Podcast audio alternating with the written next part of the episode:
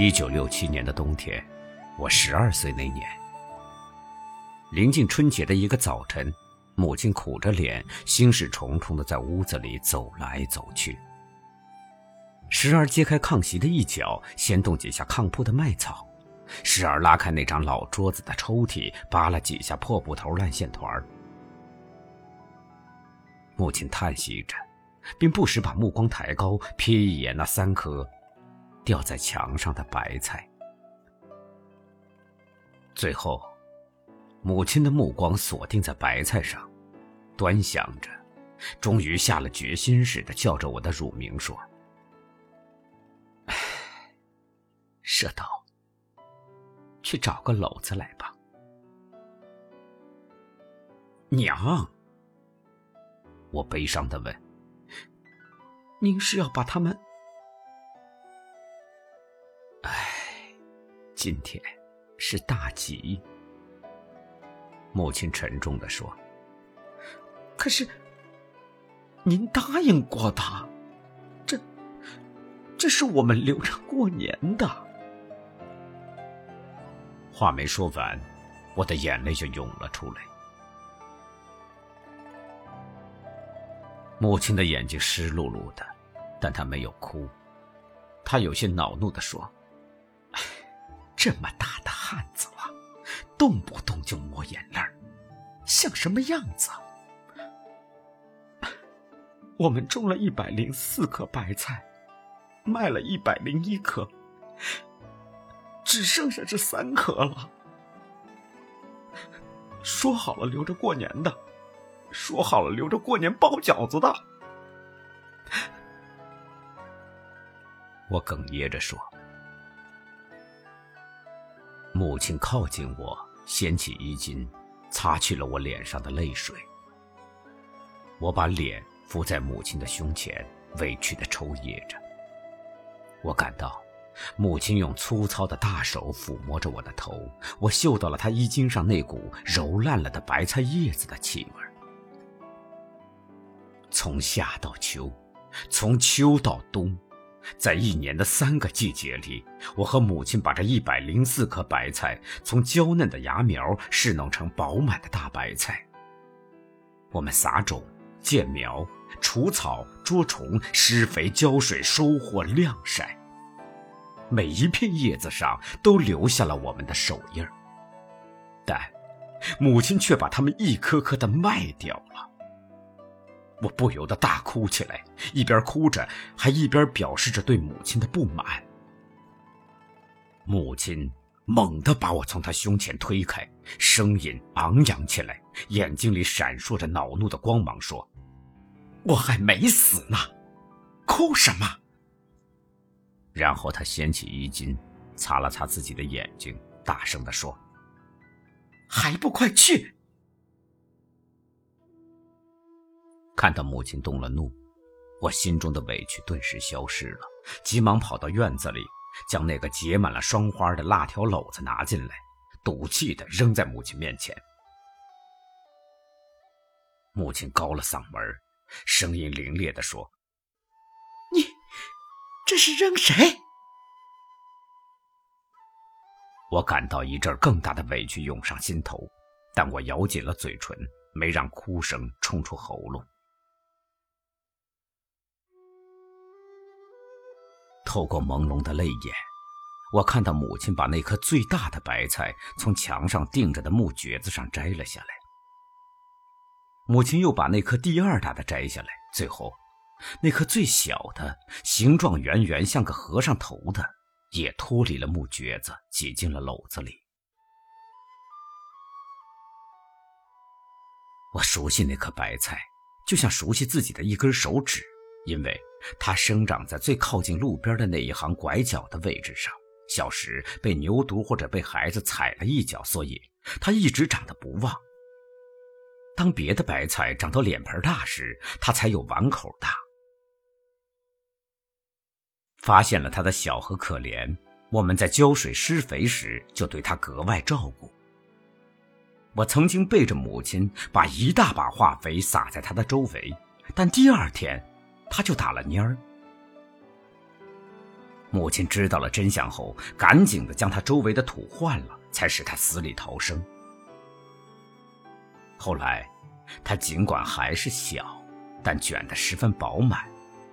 收获时，母亲拍打着他，感慨的对我说：“ 你看看他，你看看他。”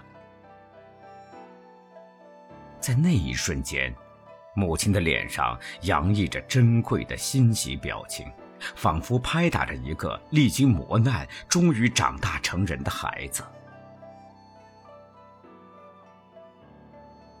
集市在邻村，距离我们家有三里远。母亲让我帮她把白菜送去。我心中不快，嘟囔着说：“我还要去上学呢。”母亲抬头看看太阳，说：“，晚不了。”我还想啰嗦，看到母亲脸色不好，便闭了嘴，不情愿地背起那只盛了三颗白菜、上面盖了一张破羊皮的篓子，沿着河堤南边那条小路，向着集市踽踽而行。寒风凛冽，有太阳，很弱，仿佛随时都要熄灭的样子。不时有赶集的人从我们身边超过去，我的手很快就冻麻了，以至于当篓子跌落在地时，我竟然不知道。篓子落地时发出了清脆的响声，篓底有几根辣条跌断了。那颗最小的白菜从篓子里跳出来，滚到路边结着白冰的水沟里。母亲在我头上打了一巴掌，骂道：“穷种啊！”然后，他就踮着小脚，炸着两只胳膊，小心翼翼但又十分匆忙地下到沟底，将那颗白菜抱了上来。我看到那颗白菜的根儿折断了，但还没有断利索，有几绺金皮儿联络着。我知道闯了大祸，站在篓边哭着说：“我不是故意的，我真的不是故意的。”母亲将那颗白菜放进篓子，原本是十分生气的样子。但也许是看到我哭的真诚，也许是看到了我黑黢黢的手背上那些已经溃烂的冻疮，母亲的脸色缓和了，没有打我，也没有骂我，只是用一种让我感到温暖的腔调说：“不中用，把饭吃到哪里去了？”然后母亲就蹲下身，将背篓的木棍搭上肩头。我在后边帮扶着，让他站直了身体。但母亲的身体是永远也不能再站直了。过度的劳动和艰难的生活，早早的就压弯了他的腰。我跟随在母亲的身后，听着她的喘息声，一步步向前挪。在临近集市时，我想帮母亲背一会儿。但母亲说：“哎，算了吧，就要到了。”终于挨到了集上，我们穿越了草鞋市。草鞋市两边站着几十个卖草鞋的人，每个人面前都摆着一堆草鞋，他们都用冷漠的目光看着我们。我们穿越了年货市。两边地上摆着写好的对联还有五颜六色的过门钱。在年货市的边角上有两个卖鞭炮的，各自在吹嘘着自己的货。在看热闹的人们的撺掇下，扛起来，你一串我一串的赛着放，乒乒乓乓的爆炸声此起彼伏，空气里弥漫着硝烟气味这气味让我们感到年。已经近在眼前了。我们穿越了粮食市，到达了菜市。市上只有十几个卖菜的，有几个卖青萝卜的，有几个卖红萝卜的，还有一个卖菠菜的，一个卖芹菜的。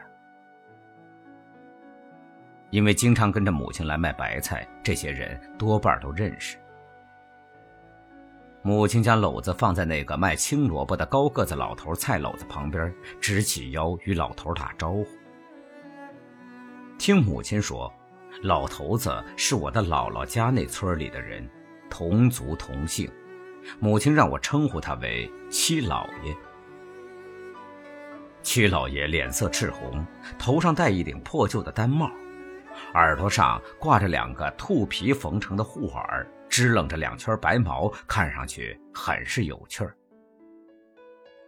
他将两只手交叉着插在袖筒里，看样子有点高傲。母亲让我走去上学，我也想走，但我看到一个老太太朝着我们的白菜走了过来，风迎着她吹，使她的身体摇摆。仿佛那风略微大一些，就会把它刮起来，让它像一片枯叶飘到天上去。她也是像母亲一样的小脚，甚至比母亲的脚还要小。她用肥大的棉袄袖子捂着嘴巴，为了遮挡寒冷的风。他走到我们的篓子前，看起来是想站住，但风使他动摇不定。他将袄袖子从嘴巴上移开，显出了那张瘪瘪的嘴巴。我认识这个老太太，知道她是个孤寡老人，经常能在集市上看到她。她用细而沙哑的嗓音问白菜的价钱，母亲回答了她。他摇摇头，看样子是嫌贵，但是他没有走，而是蹲下。揭开那张破羊皮，翻动着我们的三颗白菜。他把那颗最小的白菜上那半截儿欲断未断的根拽了下来，然后他又逐颗的戳着我们的白菜，用弯曲的枯柴一样的手指。他撇着嘴说：“我们的白菜卷得不紧。”母亲用忧伤的声音说：“哎，大婶子啊。”这样的白菜，您还嫌卷得不紧？那您就到市上去看看吧，看看哪里还能找到卷得更紧的吧。我对这个老太太充满了恶感。你拽断了我们的白菜根儿也就罢了，可你不该昧着良心说我们的白菜卷得不紧。我忍不住冒出了一句话：“，再紧就成石头担子了。”老太太抬起头，惊讶地看着我，问母亲：“这是谁呀？是你的儿子吗？”“啊，是老小。”母亲回答了老太太的问话，转头批评我：“小小孩，说话没大没小的。”老太太将她胳膊上挎着的柳条碗兜放在地上。腾出手，撕扯着那颗最小的白菜上那层已经干枯的菜帮子。我十分恼火，便呲儿他：“别撕了，你撕了让我们怎么卖呀？”哟，你这小孩子说话怎么像吃了枪药一样呢？老太太嘟囔着，那撕扯菜帮子的手却并不停止。大婶子，别撕了。放到这时候的白菜，老帮子脱了五六层，成了糊了。母亲劝说着他，他终于还是将那层干菜帮子全部撕光，露出了鲜嫩的洁白的菜帮。在清冽的寒风中，我们的白菜散发出甜丝丝的气味。这样的白菜包成饺子，味道。该有多么鲜美呀！老太太搬着白菜站起来，让母亲给她过秤。母亲用秤钩子挂住白菜根将白菜提起来。老太太把她的脸几乎贴到秤杆上，仔细地打量着上面的秤星。我看着那颗被剥成了糊的白菜，眼前出现了它在生长的各个阶段的模样。心中感到阵阵忧伤。终于核准了重量，老太太说：“俺可是不会算账。”母亲因为偏头痛，算了一会儿也没算清，对我说：“社斗啊，你算。我找了一根草棒，用我刚刚学过的乘法在地上划算着。我报出了一个数字，母亲重复了我报出的数字。没算错吧？老太太用不信任的眼光盯着我说：“你自己算就是了。”我说：“哟，这孩子说话真是暴躁。”老太太低声嘟囔着，从腰里摸出一个肮脏的手绢层层的揭开，露出一点纸票，然后将手指伸进嘴里，沾了唾沫，一张张的数着。他终于将数好的钱交到母亲的手里，母亲也一张张的点数着。我看到七老爷的尖锐的目光在我的脸上戳了一下，然后就移开了。一块破旧的报纸在我们面前停留了一下，然后打着滚走了。等我放了学回家后，一进屋就看到母亲正坐在灶前发呆。那个辣条篓子摆在她身边，三颗白菜都在篓子里。那颗最小的，因为被老太太剥去了干帮子，已经受了严重的冻伤。我的心猛地往下一沉，知道最坏的事情已经发生了。母亲抬起头，眼睛红红的看着我。过了许久，用一种让我终生难忘的声音说：“孩子，你你怎么能这样呢？你怎么能多算人家一毛钱呢？”娘，我哭着说：“我，我，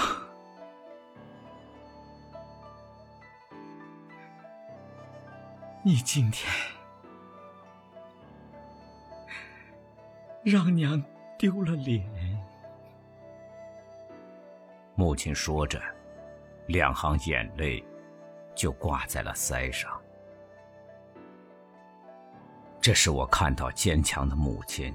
第一次流泪，至今想起，心中依然沉痛。